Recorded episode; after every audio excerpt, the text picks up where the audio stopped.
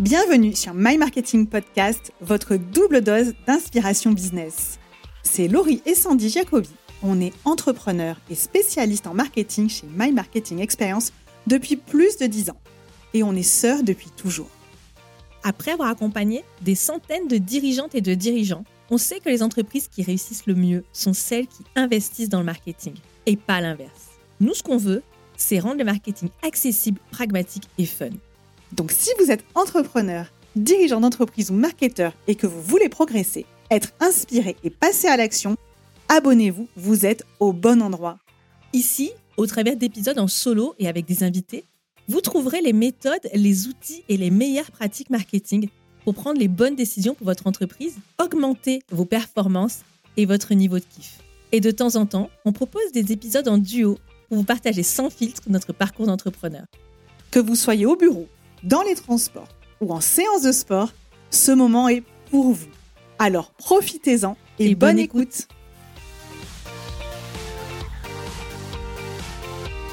Je crois que c'est plus un secret pour personne. Je suis une grande fan des neurosciences et de la manière dont notre cerveau fonctionne. Alors quand j'ai découvert Romain Bouvet sur LinkedIn, mon cœur a littéralement fait boum. Je l'assume complètement. Je suis archi fan de Romain, qui est spécialiste en neuromarketing le mariage de deux sujets qui me passionnent. Romain, je sais que je passe pour euh, la groupie de service, mais je suis ravie de te recevoir aujourd'hui sur My Marketing Podcast. Écoute, merci beaucoup pour l'invitation. C'est un vrai plaisir d'être là avec, toi et, et, encore merci. Romain, aujourd'hui, tu vas venir nous parler d'un sujet qui va intéresser, à mon avis, bon nombre des personnes qui nous écoutent, qui est comment simplifier la vente et comment dégommer cette terrible sentence de votre offre est trop chère.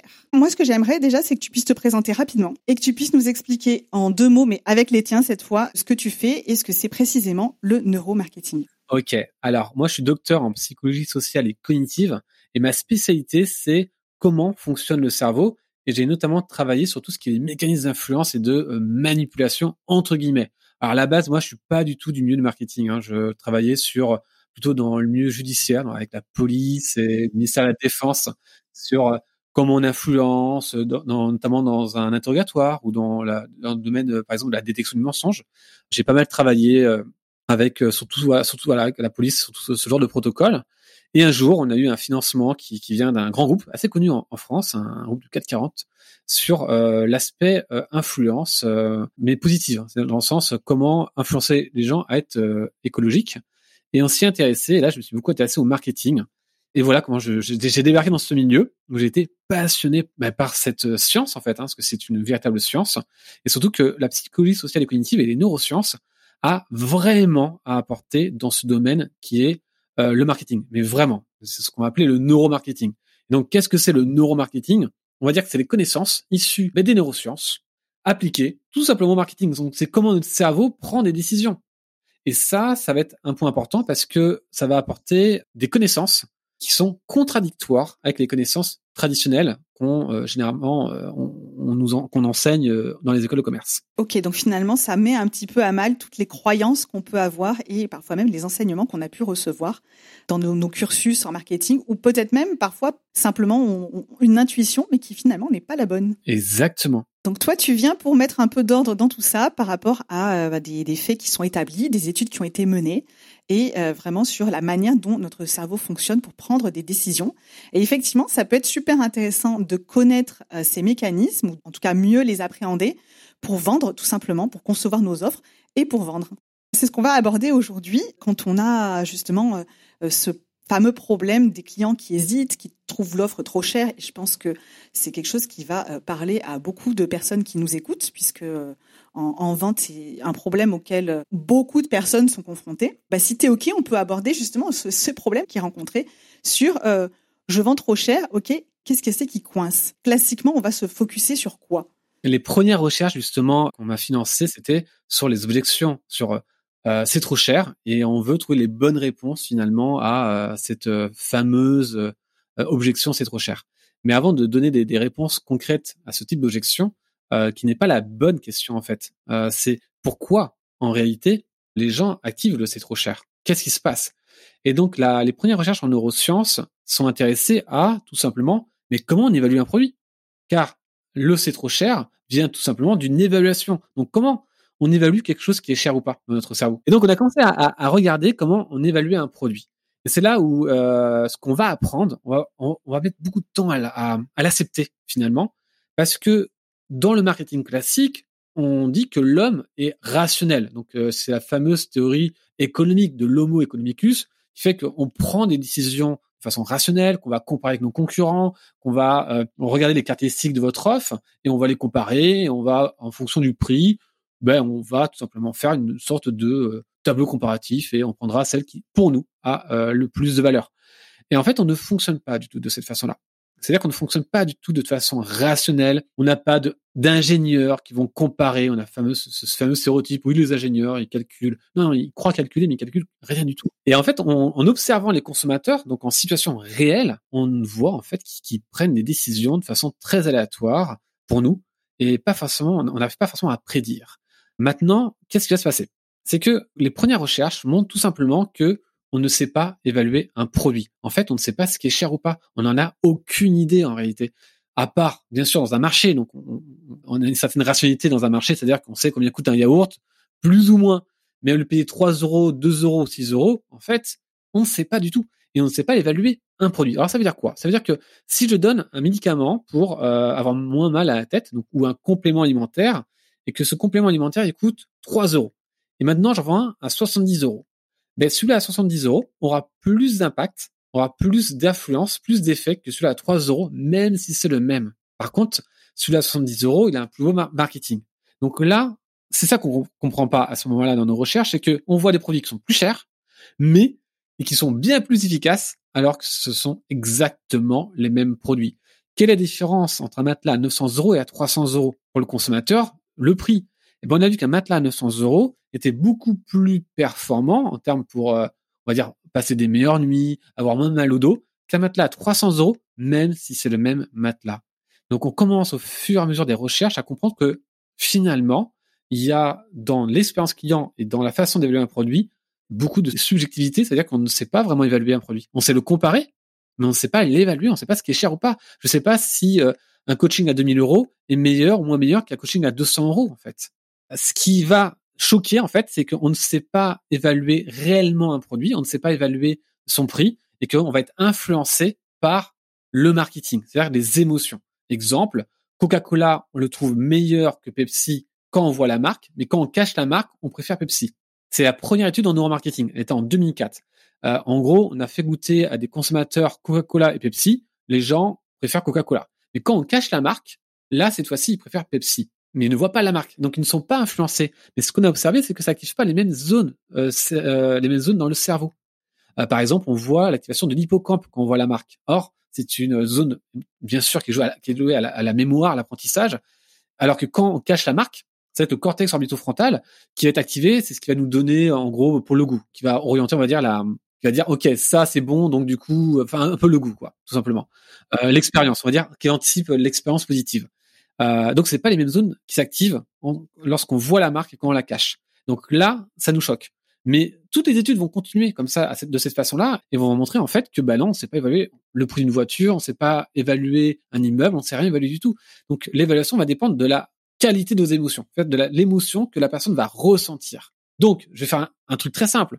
Plus vous activez des émotions chez votre client, plus lui, vu qu'il évalue le produit ou le service par rapport à ses émotions, bah, plus vous allez pouvoir vendre, tout simplement. Donc, euh, si j'ai trois offres, bah, je vais prendre l'offre qui m'a activé le plus d'émotions positives. Car le, cerveau va tout simplement bah, se souvenir de ça. Il va dire ce qui est bon émotionnellement est forcément bon euh, de manière générale. Euh, pour simplifier, hein, attention. Donc, en gros, le côté froid, le côté non émotionnel, bah, c'est pas la meilleure chose pour vendre, même si votre produit est super utile. C'est pour ça que des gens très très bons dans ce qu'ils font sont pas si bons que ça pour vendre parce que pour eux, bah, ils ont un bon produit, le présentent de façon très rationnelle parce qu'ils vont se dire que le consommateur va lui-même interférer que c'est bon. Bah non, il va pas du tout interférer que c'est bon. Euh, si vous activez pas des émotions, bah je ne sais pas si votre produit est bon ou pas. Plus que d'acheter des fonctionnalités dans un produit, on va acheter euh, les émotions qui nous procurent d'un produit ou d'un service. Hein. On va ressentir exactement avant. Donc ça veut dire que plus je vais ressentir des émotions positives euh, ou négatives, plus je vais attribuer une valeur émotionnel à ce produit, et plus il y a une valeur pour moi. à partir de là, le, prix, ben, il est euh, défini à partir de, de, cette, on va dire, de ce calcul émotionnel. Euh, donc, si je comprends bien, pour pouvoir outrepasser euh, cette objection de c'est trop cher ou voilà l'hésitation, il faut bah, créer un maximum de valeur perçue. Et donc la valeur perçue, tu vas, tu vas nous expliquer hein, comment on crée de la valeur perçue, mais pour justement se détacher de ce côté un peu trop froid et que notre cerveau, ben, il achète de manière pas si rationnelle que ça. Mais exactement. En fait, la valeur perçue, en effet, bon, ben, on l'a vu avec le luxe, on le voit avec, avec tous les produits, les compléments alimentaires, on le voit avec une grande partie des prestations de services, on ne sait pas, encore une fois, ce qui vaut 5000 euros, 2000 euros. J'ai une cliente qui a payé une formation à 1000 euros. Elle a dit que c'était sa meilleure formation et elle a payé une à 5000 euros et finalement, ça a été une catastrophe. Mais à quel moment, à ce moment-là, elle a fait des choix? Donc, à quel moment elle a évalué que ça valait 5000 euros? Donc, vous voyez, c'est très particulier, en fait, euh, une évaluation d'une formation ou d'un complément alimentaire ou d'une psychothérapie. Les psychologues qui vendent à 120 euros de l'heure sont plus efficaces que les psychologues qui sont à 40 euros de l'heure même s'ils font exactement la même chose. Donc, qu'est-ce qui différencie les deux prestations? Leur façon de communiquer, leur façon de créer de la valeur perçue. Cette valeur perçue va être interprétée par notre cerveau et notre cerveau va mettre en place les mécanismes pour que ça fonctionne. C'est pour ça qu'un matelas à 900 euros acheté chez le même fournisseur, mais qu'un marketing incroyable où on raconte une histoire en disant que ce matelas, on l'a fait à partir d'un travail, euh, enfin avec des ingénieurs, on avait de la recherche derrière. Donc on raconte une histoire, on monte le prix eh ben oui, on aura plus d'effets positifs de ce matelas, alors que c'est le même matelas qu'on retrouve à 300 euros ailleurs. Donc, c'est bien une question de valeur perçue, et la valeur perçue va dépendre des émotions que nous allons créer. Donc, l'histoire, la mise en avant des bénéfices émotionnels, plein de stratégies marketing, de leviers qu'on va jouer pour bien présenter notre offre et augmenter la valeur perçue. Ok, bah, c'est hyper intéressant et euh, Finalement, ça peut même être assez déroutant, je trouve, de voir que bah, un matelas à 300 euros et un matelas à 900 euros, quand c'est les mêmes, euh, peuvent être vendus à deux prix très différents, juste parce que euh, certains arguments ont évolué ou ont changé. Je me souviens moi-même, je, travaillais pour le Grand Prix quand j'étais petite, enfin quand j'étais petite, quand j'étais ado, des canettes de, des simples canettes de Coca qui avaient été euh, soi-disant, enfin, on, les faisait euh, juste dédicacer par un pilote automobile et euh, elle prenait une valeur euh, démesurée, parce, juste parce qu'il y avait une petite signature dessus, alors qu'au final c'était juste du Coca avec une signature dessus. Donc je sais pas si ça peut être comparable à un bénéfice émotionnel. C'est un bénéfice émotionnel. Il y a une signature de quelqu'un de connu dessus, ça prend de la valeur. Je te raconte pas comme Sandy et moi, on s'est gavé en faisant signer des canettes de Coca aux pilotes de F1 pour pouvoir les revendre j'ai presque honte. J'ai souvenir aussi avec des, des, sportifs, des footballeurs. On, on, faisait ça avec les footballeurs. C'était nos premières stratégies marketing. On avait remarqué que euh, ça se vendait vachement mieux. Bon, on en a bien profité. Et euh, concrètement, Romain, si tu pouvais partager des conseils pour augmenter cette valeur perçue pour les personnes qui nous écoutent, qui peut-être vendent des, des services ou des produits, est-ce que tu aurais un process, une procédure à, à partager pour justement arriver bah, à identifier euh, les leviers pour augmenter cette valeur perçue? Alors oui, il y en a plusieurs. On va commencer par le marketing, parce qu'on a la vente, l'entretien de vente, euh, comment euh, présenter son produit euh, dans un entretien de vente. mais il y a aussi le marketing. Donc bien évidemment, le packaging, le site web, la façon de se présenter, ça va jouer. Donc je vais prendre un, exemple concret, c'est pas le bon exemple, vous peut-être pas apprécier, mais j'ai une personne qui veut vendre des coachings à 12 000 euros, donc du haut de gamme, mais qui a une image de marque très moyenne, avec des mauvaises caméras, de mauvaise qualité, un site web euh, laborieux, mal fait, euh, des réseaux sociaux mal faits, bah, il dit bah, ça marche pas le high ticket. Bah, c'est normal parce que euh, là le marketing en fait entre pardon pour le mot mais il est dégueulasse. Donc s'ils vendent des petites prestations des, à 200, 300, 400 euros, ça marche. Là c'est cohérent.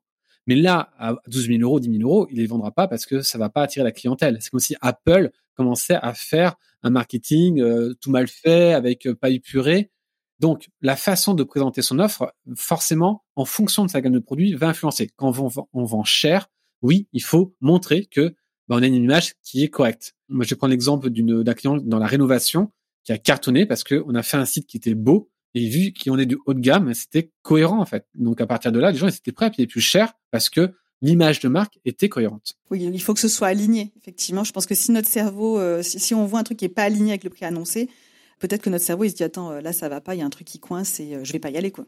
Et ça, c'est ça, je le vois beaucoup sur LinkedIn, des gens qui disent ah ça marche pas, mais, mais bon, euh, ta bannière elle est pas bonne, ton profil il est pas bon, ça correspond pas à ta cible. Et à l'inverse, attention, il faut pas pour le bon coin, par exemple, si le est trop beau, bah, les gens vont plus mettre leurs objets dessus, qui sont un peu souvent moches avec leurs, leurs photos. Donc, il faut s'adapter en fonction de la cible. Donc, euh, le beau n'est pas forcément la bonne stratégie dans tous les secteurs. Donc ça, c'est la première chose, c'est que le packaging compte, la façon de présenter compte, donc le texte, le copywriting compte énormément. Par exemple, pour augmenter la valeur, donc comme les marques comme Respire, Alsfat, ils ont une mission. La mission, ça crée une connexion émotionnelle. Et pour tous mes clients, je leur fais écrire une mission. Parce que la mission, ça te donne, ben, ça augmente déjà la valeur perçue. Tu dis que tu as travaillé dur pour, euh, par exemple, trouver une solution à un problème. Ben, le fait d'avoir travaillé dur, ce qu'on active un biais cognitif, hein, qui est la norme d'effort, eh ben, ça augmente la valeur perçue. Plus c'est difficile et plus euh, voilà, t'en as sué pour y arriver, donc euh, ça, ça, ça, va augmenter ta valeur perçue. C'est un exemple. On va prendre Respire. Elle dit dans sa vidéo, on a travaillé six mois pour trouver le produit parfait, enfin pour trouver la solution à un problème. Alsat, on dit on a travaillé très dur pour euh, trouver le vêtement qui va aller à tout le monde. Donc ça, c'est une technique parmi tant d'autres. On a bien sûr pas mal, mais c'est un levier émotionnel qui est très puissant. Donc son marketing se soigne et euh, c'est comme ça qu'on va augmenter déjà sa valeur perçue. Un beau packaging, le complément alimentaire à 70 euros, c'est du haut de gamme. Ok, il coûte 2,50 euros à l'achat. Mais ils ont mis un beau packaging, une belle expérience client, une histoire incroyable sur comment ils ont créé ce complément alimentaire. Ils réussissent à le vendre à 70 euros et surtout ils ont des résultats. C'est que les gens disent waouh, euh, ça me ça m'aide. Je suis guéri de ça, euh, je dors la nuit. Alors que le concurrent, qui est beaucoup moins cher, bah, il se plaint parce qu'il dit, bah, c'est le même, c'est le même fournisseur, et pourquoi moi j'ai des commentaires négatifs, et en plus de ça, pourquoi je les vends pas? Donc pour lui, c'est très déroutant, en fait. Est-ce qu'il n'y a pas d'effet placebo derrière, par exemple, dans les compléments Sûrement un effet placebo, mais l'effet placebo, il est, il est partout, hein, dans les matelas, dans le coca. En fait, effet placebo, c'est un terme qui est aujourd'hui réducteur. Il y a dans notre cerveau un mécanisme par nos croyances qui influence la chimie de notre cerveau, tout simplement. J'ai écouté un excellent podcast euh, là-dessus l'autre jour justement et ça me fait beaucoup penser à ce que tu dis, c'est que euh, c'est juste que euh, ça influence, notre cerveau est influencé et on va obtenir des résultats alors qu'en réalité... Exactement. Donc le prix, bien sûr, le prix est un levier émotionnel très fort hein, sur ça. Donc sur le marketing, il y a plein de leviers. les témoignages, encore une fois, ça va dépendre du positionnement, mais il y a une façon de montrer les témoignages. Quand c'est du haut de gamme, on va éviter les témoignages, on va faire, on va éviter tout court les témoignages mais sur du middle gamme et du bas de gamme, on met des témoignages. Les témoignages vont renforcer la valeur perçue et réduire l'anxiété d'achat avant d'acheter. Ce qu'on ne fera pas dans le luxe et dans le très haut de gamme comme Apple. Apple, il n'y a pas de témoignage parce que ça va réduire la marque. Donc, en fonction de son positionnement, on va mettre en place des stratégies marketing qui se jouent sur des leviers, sur des biais cognitifs qui vont augmenter la valeur perçue. C'est très très mal connu, malheureusement, de manière générale. Hein, c'est appliqué au groupe du CAC 40 sans aucun problème, mais pas connu des entreprises. Toutes ces, ces techniques-là parce qu'ils vont les appliquer à tout le monde sans comprendre le positionnement, alors qu'il y a des contextes à chaque technique. C'est hyper intéressant, Romain. Moi, ce que je me demande, c'est concrètement, si demain, euh, tu dois recommander à euh, un client, tu dois lui donner des conseils sur comment augmenter la valeur perçue de ses offres, tu vas lui donner quoi d'abord? Bah, J'imagine bien connaître euh, sa cible et son positionnement. Le premier truc que je regarde, c'est le positionnement. La plupart des personnes ont un problème de positionnement. C'est quelque chose de compliqué. Alors pourquoi c'est compliqué? Parce que les personnes du digital, souvent, ne maîtrisent pas le positionnement marketing, le marché. Ils sont très forts pour euh, les réseaux sociaux, ils sont très forts de ce côté-là, le growth hacking, growth marketing, mais ils n'ont pas cet aspect positionnement marché qu'on apprend dans les écoles de commerce. Et les écoles de commerce, eux, maîtrisent l'aspect positionnement, mais ne maîtrisent pas le digital. Donc il y a plein d'erreurs de positionnement, même chez les startups, euh, chez les personnes en solopreneurs, et, euh, et c'est la base. Plus le positionnement est clair, plus le marketing qui va être utilisé va être puissant. Et tes tips alors pour bien connaître ton positionnement? Le persona, euh, tout est dans la compréhension psychologique du client. Par exemple, moi, la première chose que je recherche, c'est quel est son déclencheur d'achat.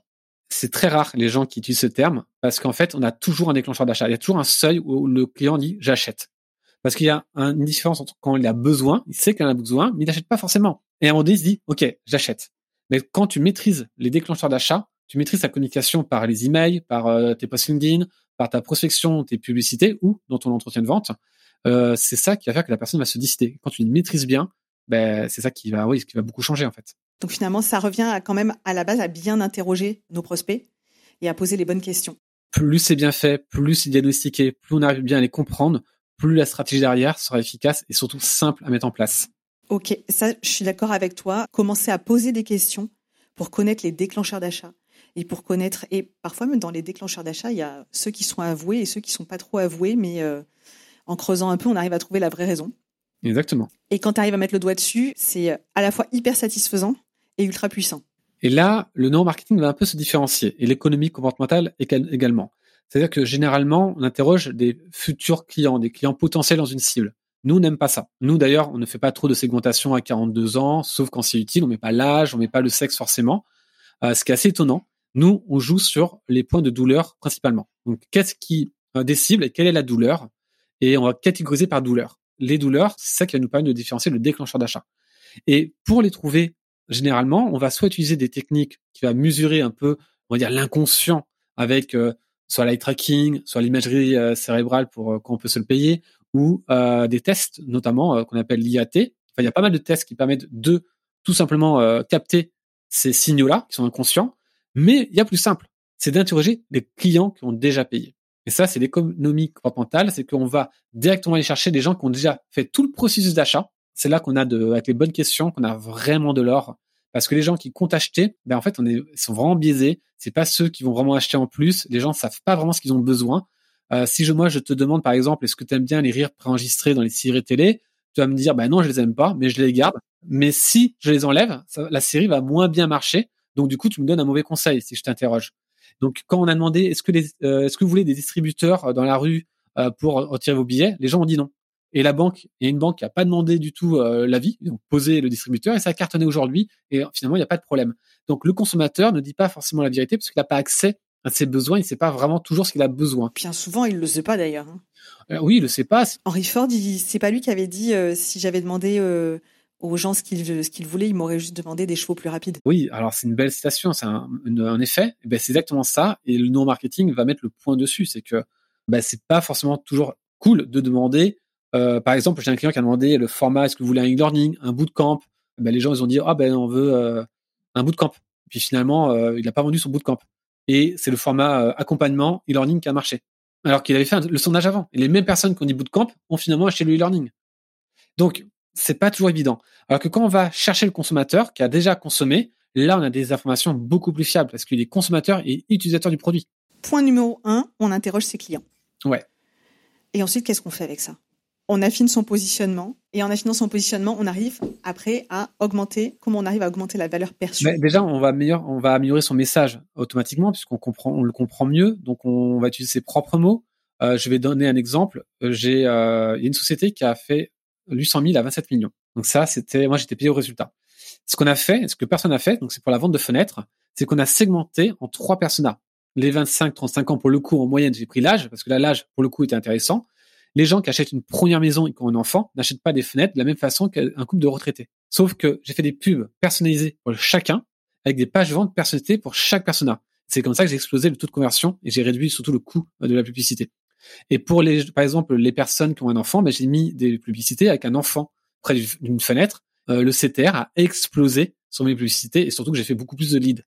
Donc j'ai adapté les images, le texte par rapport à comment la personne pensait. Et c'est comme ça que j'ai explosé mes taux de conversion. À partir des informations qu'on récolte, effectivement, il faut les exploiter pour ensuite mieux créer les contenus. Donc c'est pour ça que régulièrement on dit ben, essayez de faire des pages de vente en fonction de vos personas et pas quelque chose de global qui va parler à tout le monde. Parce que finalement, ben, parler à tout le monde, c'est un petit peu parler à personne. On le voit bien, plus on personnalise, plus on est précis, plus on personnalise, plus il y aura un taux de conversion élevé. Donc ça, c'est vraiment la règle. C'est pour ça que quelque chose qui n'est pas souvent fait, nous on fait de la, ce qu'on appelle bah, de, des multitunnels, c'est-à-dire qu'on va vraiment créer des tunnels et des publicités, c'est ultra segmenté, et c'est comme ça qu'on a des taux de conversion très élevés. Et euh, les gens généralement, ils ont une publicité, enfin plusieurs publicités, mais qui lancent une audience générale avec une page de vente ou un site web bah oui, c'est bien, c'est cool. Mais alors, nous, c'est pas ce qu'on fait, et c'est l'ultra personnalisation qui a fait que on a augmenté nos résultats sur des tunnels de vente. Ouais, alors je dirais que pour ceux qui, euh, moi, je trouve ça hyper intéressant, mais c'est vrai que c'est parfois ça peut paraître effrayant de se dire que euh, il faut le faire pour plusieurs euh, personas.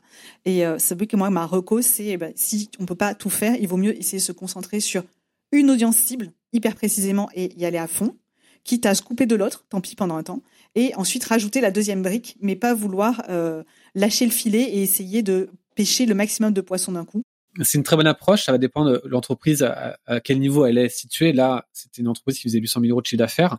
Mais par exemple, on va prendre des solopreneurs euh, ou d'autres qui se lancent. Là, il vaut mieux être focus sur un persona pour faire simple, rentrer de l'argent et après, petit à petit, évoluer, ce qu'on appelle des stacks. À un certain niveau, quand la personne fait 800 000 et qu'elle veut faire beaucoup plus, elle doit passer à, ce sera pas la même stratégie, on va dire.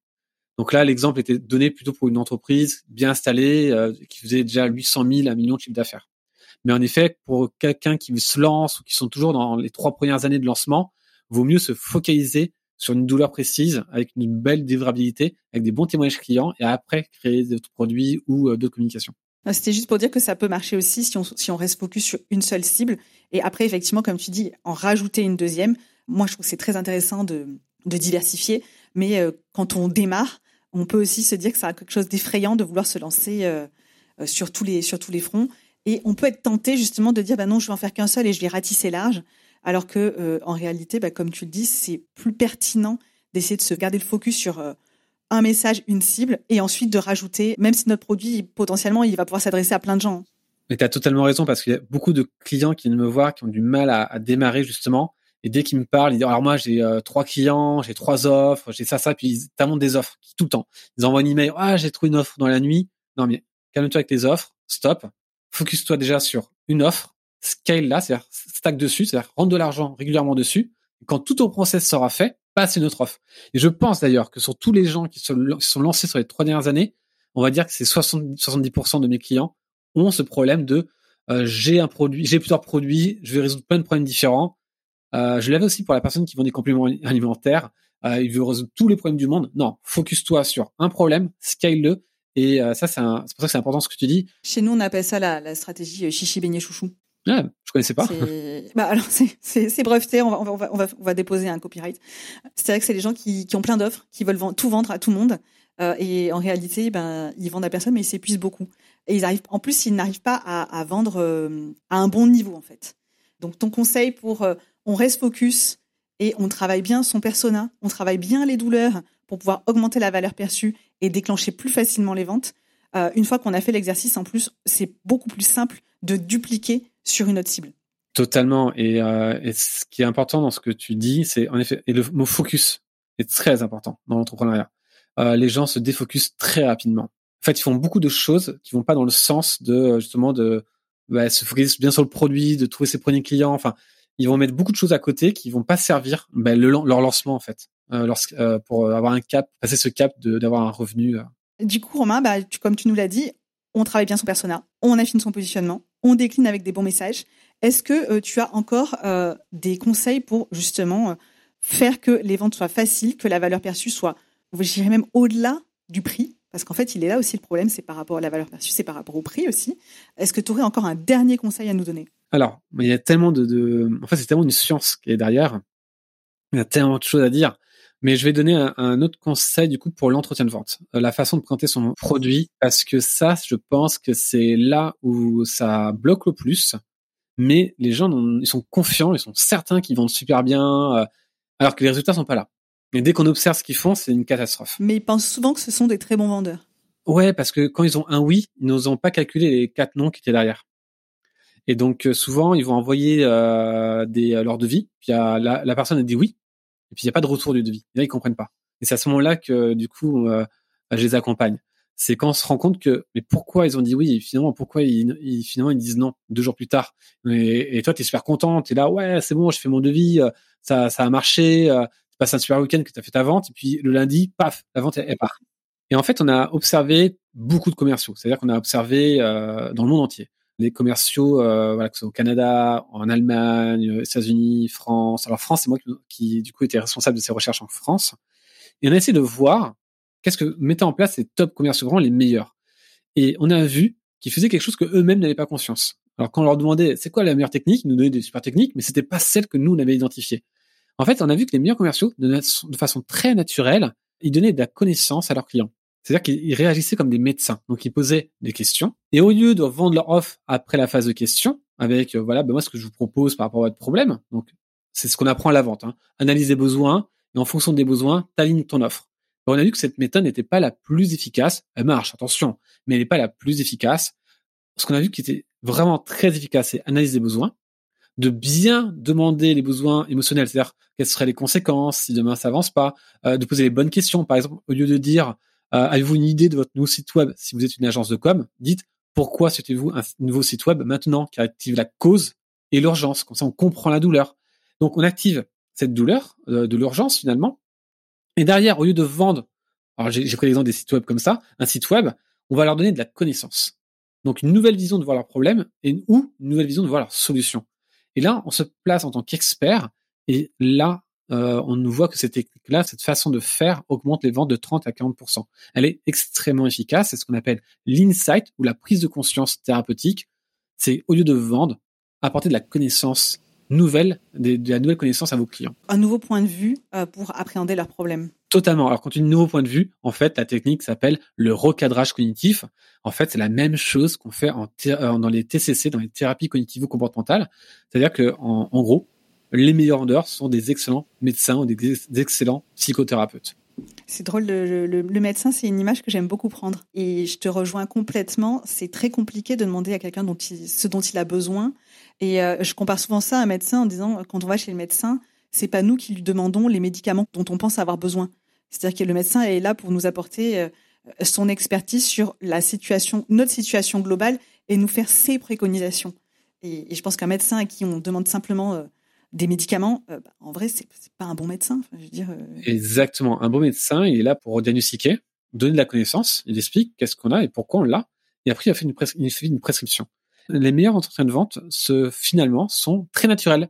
Pas besoin de faire des techniques d'influence, de, manipulation. Ah oui, le silence, le truc, le machin. pas besoin. Alors, déjà, un, ça ne marche pas le silence. On l'a vu euh, les gens qui donnent un prix après ils disaient un silence. Déjà c'est pas respectueux par rapport à leurs clients de leur mettre de se mettre de les mettre mal à l'aise. en fait on a vu que les meilleures techniques de vente un n'étaient pas manipulatoires n'étaient pas euh, dans l'influence n'étaient pas dans les techniques comme le silence comme tu as très bien dit mais étaient dans une communication très naturelle pour le cerveau comme celle d'un médecin. Et d'ailleurs je dis aux commerciaux aux entrepreneurs soyez un médecin pensez comme un médecin que vous êtes là vraiment pour guérir quand vous pouvez pas aider dites-le très sincèrement. Comme ça, ça enlève cette angoisse chez les médecins, parce que, euh, chez les commerciaux, parce que les commerciaux d'il y a 20 ans ne sont pas les mêmes qu'aujourd'hui. Ça, euh, mes clients. les clients d'il y a 20 ans ne sont pas les mêmes qu'aujourd'hui. Ils ne sont pas les mêmes. Et on n'aime pas les commerciaux. ça, ça bloque. Et même les commerciaux n'aiment pas ce, ils se reconnaissent pas dans le vendeur euh, qui insiste. Euh, les, les, les, commerciaux modernes, enfin ceux que je, je forme. Quand je leur dis euh, que vous êtes des médecins et que ne vendez pas quand ils n'ont pas besoin, ça les rassure. Ils sont là. Et en fait, vu que ça les allège de ce poids moins de pression, ben, j'augmente tous les résultats. J'ai 100% de résultats auprès de toutes les personnes que je forme ou qui font ma formation parce qu'en fait, ils apprennent des techniques qui sont simples à mettre en place, qui sont naturelles et qui fonctionnent euh, surtout. Et ça, on l'a su pas grâce à des euh, parce qu'on était super super bons commerciaux. C'est juste qu'on a analysé des milliers d'entretiens pour comprendre finalement la recette qui fonctionnait. Mais finalement, ça va, c'est pas de l'influence, c'est simplement arriver à se positionner de manière à aider le client et à le faire sincèrement. Exactement. Euh, D'ailleurs, pour une petite anecdote, euh, la semaine dernière, j'ai un ami qui a acheté une véranda. Et j'ai assez marrant parce que j'ai formé il y a pas longtemps, euh, il y a trois quatre mois, des gens qui formaient des vérandas. J'ai dit c'est quelle marque? C'est un tel. Ah mais je le connais, c'est c'est c'est c'est qui le commerciaux et, là il me sort le prénom. J'ai dit bah mais c'est c'est chez moi. Je fais bah écoute euh, incroyable le gars. Et lui il avait eu trois commerciaux qui sont venus chez lui pour faire le diagnostic. Les deux premiers ont vendu le produit directement. ils ont joué sur la confiance. ils ont dit euh, ok, vous voulez ça Ils ont fait, ils ont sorti le, le, le catalogue avec toutes les vérandas. Et mon, euh, euh, la personne que j'ai formée, euh, elle a pas fait du tout ça. Qu'est-ce qu'elle a fait? Et ben, eux, ils ont dit on veut du gris et du, du noir. Il a dit ah non non non pas le gris et le noir. Regardez, je vous montre. le gris et le noir, ça va faire vieux. Et pour votre maison, vu que c'est assez jeune, c'est pas le bon conseil. Or, les deux premiers n'ont jamais dit ça. Ils ont dit ok, du bleu, du gris et du noir. Et lui, il a refusé. Il a dit non, non, surtout pas le gris et le noir. Et là, qu'est-ce qu'il fait? Ben, Il donne de la connaissance, il donne, il explique pourquoi. Et eh ben, c'est lui qui a vendu alors que c'était le plus cher, c'est le bon produit, alors qu'un plus cher, mais il a donné de la connaissance. Et surtout qu'il n'est pas allé dans le sens du client. Alors parfois, il faut aller, attention. C'est juste qu'il a donné de la bonne connaissance. Il a expliqué pourquoi le gris, le noir, ça allait pas, que ça allait faire vieux et que ça n'allait pas dans sa maison. Tu vois? Il a donné de la connaissance. Il n'a pas vendu le produit. Il a aussi donné un conseil pour éviter aux clients de faire une erreur. Et euh... Exactement. Et à partir de là, ben, ils ont payé c'est euh, beaucoup plus cher. L'autre, enfin non, c'était 5000 euros de plus à peu près. Et ben là, euh, j'étais étonné. Et enfin, il m'a expliqué tout, naturel. Il me dit, oh, il était super sympa, il nous a donné des super conseils, il nous a dit tout ce qu'il ne fallait pas faire, alors que les deux autres n'ont pas fait ça. Ben, ils ont plus hésité en fait. C'est qu'ils n'ont pas hésité entre les trois. Ils ont reçu trois devis. C'était plus cher. Ils ont pris lui parce qu'ils ont dit, non mais en tout cas, lui, donné des trop beaux conseils, on a confiance. Ils ont payé plus cher. Alors peut-être que c'est la même qualité. Donc c'était le comportement du commercial qui a influencé la vente et pas le produit. Et là, c'était un super exemple euh, et c'était très naturel la façon qu'il me l'a raconté et Alors, je lui ai pas dit la stratégie à, à, à, mon pote euh, que qui était derrière, qui a fait exprès, mais ils ont été formés à donner de la connaissance de la façon la plus sincère. Et quand il pouvait pas, il peut pas. Et ben le commercial il est libéré, il est content et ça marche bien. Quand finalement on pense que la vente c'est beaucoup de manipulation, en réalité, euh, c'est en l'occurrence là, c'est tout sauf de la manipulation. C'est juste se positionner comme je te donne de la connaissance pour que tu puisses très bien faire ton choix et surtout ne pas faire d'erreur. Ça paraît logique que ça puisse fonctionner puisque bah, ça met en confiance. Je sais que moi j'apprécie, je suis acheteuse aussi et j'apprécie quand on me donne un conseil sincère. Euh, peut-être même dans un magasin, une robe qui va pas me flatter et qu'on me dit sincèrement, écoutez madame, euh, cette robe, euh, je vous la conseille pas. En revanche, je pense que celle-ci est bien plus appropriée. Je trouve ça détestable les gens qui vont te forcer en te disant ça vous va ça vous va super bien alors que en vrai, t'as juste l'air de rien dans ta robe quoi. Alors ça, dans le prêt-à-porter, c'est important. Je connais bien, j'ai formé pas mal de monde dans ce domaine. Ça aussi, pareil, c'est c'est pas la meilleure façon de, faire. Il euh, faut être sincère en fait. On dire non, la couleur vous va pas trop ou autre. les gens, ils ont vraiment confiance dès qu'on leur dit euh, exactement ce qu'on nous on pense. C'est quand on demande un conseil, on a on a quand même envie que la personne en face de nous soit sincère et pas juste qu'elle attende qu'on passe à la caisse avec un maximum de choses. Et je pense que je serais même plus encline, d'ailleurs ça, ça m'est déjà arrivé, d'acheter plus parce que la vendeuse et de bons conseils et qu'elle n'essaye pas de me refourguer tout le magasin. Exactement. Ben, tout ça, ça c'est mon travail de former aujourd'hui, parce que j'ai quitté hein, la recherche euh, aujourd'hui, et c'est mon travail de former, de donner cette nouvelle, euh, cette nouvelle vague, mais surtout que les résultats ils sont là. C'est-à-dire que j'ai aucun client qui peut dire euh, ah ça a diminué mes ventes. C'est impossible. Un, c'est des techniques qui sont pas les miennes. Ah bon? Ah, je, suis déçu quand même. Mais non, malheureusement, en fait, on est des... un chercheur en fait apporte une pierre. Donc moi, la, la pierre que j'ai apportée dans la recherche, j'ai montré que les croyances je travaille sur les croyances, que les croyances influençaient le prix. Donc mes croyances, euh, ça être même religieuse. Hein. Moi je travaille vraiment beaucoup sur les croyances, donc croyances du produit. Et également j'ai montré, donc c'est que quand on présentait le produit, il y avait ce qu'on appelle la réactance psychologique. Donc exemple, on est dans un magasin de meubles, la personne demande des conseils pour un meuble, donc le vendeur naturellement il va donner euh, les conseils pour le meuble, c'est son travail. Mais on a vu que quand la personne commençait à présenter ses meubles, eh ben, la personne avait ce qu'on appelle un blocage alors que c'est elle qui a demandé. Donc c'était étrange. On se dit mais pourquoi? C'est elle qui demande, mais il y a le blocage. Ben, le cerveau se met en mode méfiance même quand tu demandes des conseils. Et même on a eu du mal à comprendre pourquoi en disant mais il demande d'être influencé, il demande des conseils et dès que la personne donne des conseils ça marche pas. Mais pourquoi? On comprend pas. La personne demande un ordinateur, donc on arrive, mais voilà il y a trois ordinateurs, il y a Asus, il y a machin, et là la personne elle est en méfiance. Mais tu demandes des conseils, tu es en méfiance. Mais en fait c'est assez automatique et du coup, c'est pour ça qu'on ne vend plus directement le produit. On prend le temps de poser des questions, donner des connaissances, et plus tard, on va présenter le produit. La présentation du produit, c'est 30% de la vente, alors que l'apport des connaissances et des questions, euh, c'est 70% dans la mesure, aujourd'hui, dans les bonnes ventes. Enfin, moi, mon but, c'est de changer justement ces pratiques-là. Et, euh, et, ça marche super bien. Pas besoin de techniques d'influence ou d'effet d'ancrage, effet decoy. On me demande toujours ça. J'ai mais vous n'avez pas besoin. Hyper intéressant et en fait, je trouve aussi très rassurant parce que finalement, c'est à la portée de tout le monde c'est à la portée de tout le monde d'apprendre à poser les bonnes questions. C'est à la portée de tous. C'est pour peu qu'on s'y intéresse hein, quand même et qu'on veuille vraiment le faire. C'est des techniques qui sont euh, assez accessibles et, euh, comme tu dis, se positionner en donneur de conseils et de, connaissances, je veux dire plus que de conseils, en donneur de connaissances plutôt que euh, de parler de son produit en donnant toutes les fonctionnalités qu'il peut avoir et qu'on va peut-être pas forcément comprendre d'ailleurs, c'est une stratégie qui, moi, je trouve hyper rassurante et qui permet euh, bah, sans doute des décisions aussi beaucoup plus simples. Totalement. Et à partir de là, quand on est formé à ça, ben, la valeur perçue, le prix est moins un problème. Parce que quand on donne le prix, il faut savoir que ben, ça c'est une zone qui est liée à la douleur dans notre cerveau. Enfin, ça, je, je pense qu'on l'a tous vécu. Hein. Voilà, c'est une sorte de douleur et cette douleur va, va chercher des objections, va chercher un, un recul. En fait, notre cerveau, au moment de payer, il fait tout pour reculer, même quand on a envie du produit. Donc en fait, notre cerveau, il, nous protège à certains côtés. Donc euh, dès qu'on va aller vers la vente, euh, payer, sortir sa carte bleue, notre cerveau va dire non, non, non, le fait pas, le fait pas. Il va trouver des excuses pour reporter cette vente. À partir de là, c'est pour ça que ben, voilà, ça c'est un des problèmes aujourd'hui de que les gens euh, vont rencontrer, c'est que quand on présente le produit, on active des émotions positives, mais automatiquement il y a des émotions négatives qui vont arriver et ça change notre perception. Car notre perception dépend de nos émotions. Donc si je t'injecte des émotions positives, le dopamine, par exemple, tu vas percevoir une couleur de certaine façon, mais si je t'injecte des émotions comme la colère ou la peur, tu vas avoir la même couleur d'une autre façon. Tu n'as pas la même perception en fonction de tes émotions. C'est pareil pour l'offre. Euh, à fonction des émotions, neutres, négatives, positives, etc., tu n'auras pas la même perception du produit. Il vaut mieux présenter le prix après une émotion positive. euh, Oui, en fait, notre cerveau va faire un calcul émotionnel. On va présenter le, produit, donc il y aura une, évaluation émotionnelle positive, et on va présenter le prix, donc il y aura une évaluation négative. Et notre cerveau va faire une sorte d'addition finalement. Euh, plus il y a des émotions positives, plus vous avez de probabilité d'acheter. Si les émotions négatives sont supérieures aux émotions positives, il n'y aura pas de vente. Ce sera l'annulation de la vente. comme ça, c'est clair. Ce serait bien d'avoir un petit calculateur. Euh, tu veux pas essayer de faire ça, euh, d'inventer ça dans tes recherches? Certains l'ont montré déjà à travers euh, l'imagerie cérébrale en présentant des produits sous un gros tube qui permet d'analyser le, le cerveau. Ils ont montré plus ou moins cet effet-là.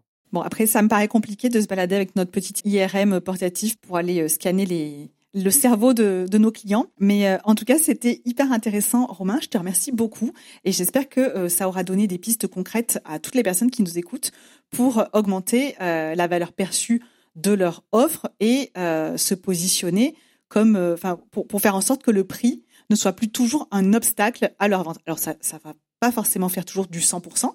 Et puis, il faut aussi savoir que c'est un apprentissage. En tout cas, c'est possible en appliquant ces techniques d'avoir de bien meilleurs résultats euh, sur ses ventes. Romain, j'aimerais te poser une dernière question pour que tu puisses euh, encore donner un précieux conseil aux personnes qui nous écoutent. Est-ce que tu pourrais nous partager un outil ou une, lecture qui t'a particulièrement marqué ou qui pourrait aider euh, nos auditeurs à avancer dans cette réflexion qu'on a partagée aujourd'hui? Je pense que le, un livre, c'est bien parce que il y a toujours une prise de conscience, de montrer que nous ne sommes pas rationnels face à nos achats et que nous sommes irrationnels et émotionnels, avec des petites expériences sympas, qui, qui est facile à lire pour euh, comprendre que, ben non, en fait, euh, la vente va dépendre de votre façon de communiquer, va, va, dépendre de ce que vous allez dire finalement. Euh, donc moi, je conseille toujours le petit livre. C'est vraiment moi qui décide de Dan Ariely, qui est un chercheur dans le domaine très reconnu. Le bouquin, il se lit très facilement, il est super simple, il explique bien comment fonctionne le cerveau avec le système 1, système 2, euh, nos choix et quelques expériences en psychologie qui permettent de bah, justement de bien démontrer, de bien appuyer euh, tout ce que je viens de dire. Bon, alors ça, tu peux être sûr que je vais directement aller soit l'emprunter à la bibliothèque, soit l'acheter parce que moi, j'adore ces choses-là. J'avais lu Système 1, Système 2 et j'ai très hâte de lire. Juste une dernière chose, Romain, est-ce que tu peux me dire où est-ce qu'on peut te retrouver, t'écouter et continuer de bénéficier de tous tes précieux conseils? Alors, sur LinkedIn, je suis assez actif. Je publie des carousels qui, qui donnent pas mal de euh, bah, de connaissances en marketing, neuromarketing, euh, également en psychologie pour montrer comment on fonctionne. Voilà, avec je rajoute toujours de l'humour et des posts où je, je vulgarise les recherches scientifiques euh, euh, de façon assez. J'essaie de que ça soit simple en tout cas, de manière générale, voilà, de vulgariser des, des, articles scientifiques appliqués au marketing ou à la vente. Et voilà, tout simplement sur LinkedIn. Bah, merci beaucoup, Romain. J'ai été ravie de te recevoir. Et bah, écoute, je te dis à très bientôt. Merci beaucoup pour ton invitation.